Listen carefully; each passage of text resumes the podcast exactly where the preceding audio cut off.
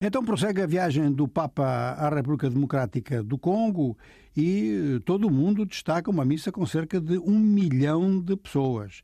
Foi provavelmente a maior missa que o Papa já rezou na sua vida e ele já rezou muitas, já andou por vários cantos do mundo. De maneira que a comunidade católica do Congo, que muito provavelmente é a maior do continente africano, enfim, em termos de percentagem, discute isso com Angola, mas é uma comunidade assim que está muito em vista. Hoje, feriado nacional, foi feriado nacional na, na RDC, e sobretudo em Kinshasa, foi até um dia de festa, porque a missa teve essa característica, teve também muita presença de cultura africana nesta, nesta missa. Agora, quem está muito, mas muito decepcionado mesmo é o conjunto populacional de Goma, no leste. Portanto, eh, estava prevista uma deslocação do Papa Gomá, que é uma região de confronto, conforme sabemos, ou muito próxima disso, e por razões de segurança a deslocação do Papa foi anulada. A homilia do Papa em Kinshasa incidiu sobre essa região do Kivu, tanto do norte quanto do sul, toda a região dos Grandes Lagos, ou seja, que o Papa colocou a questão da paz no Congo como tema prioritário. E é neste momento um dos temas prioritários à escala mundial.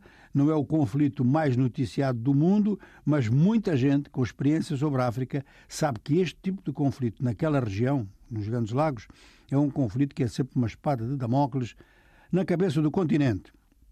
Bom, no Senegal as coisas passam-se de outra forma. Uma plataforma da sociedade civil foi constituída, constituída em outubro, e depois desenvolveu um conjunto de atividades preparatórias para um documento que foi elaborado ontem, está a ser lido até hoje, está a causar naturalmente problemas, ou pelo menos discussões, a nível do governo senegalês é que esta plataforma, neste apelo do 31 de janeiro, é assim que passa a chamar-se, pede ao Presidente da República, Macky Sall, que tome posição sobre o terceiro mandato, se há terceiro mandato, se não há. Até aqui ele tem dito que não quer se pronunciar sobre isto para não desencadear uma corrida a candidaturas, mas muita gente pensa que ele está é, a trabalhar no sentido de observar como é que a opinião pública reagiria a uma terceira candidatura. E isto no Senegal é grave porque Macky Sall chegou ao poder precisamente no quadro do movimento que se opunha ao terceiro mandato. Vamos concluir pela Tunísia, é realmente assim uma espécie de confusão generalizada, porque ninguém sabe quem é que ganhou as eleições, a segunda volta das eleições, no passado domingo. Primeiro problema, ninguém ganhou se considerarmos o número de participantes. A participação foi só de 11%.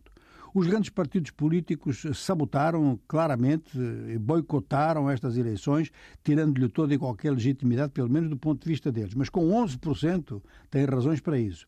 Resultado: os candidatos que aparecem como vencedores são candidatos individuais e ninguém sabe exatamente o que é que eles pensam. Então, o presidente que organizou estas eleições não sabe se destas eleições saiu uma maioria favorável a ele ou não.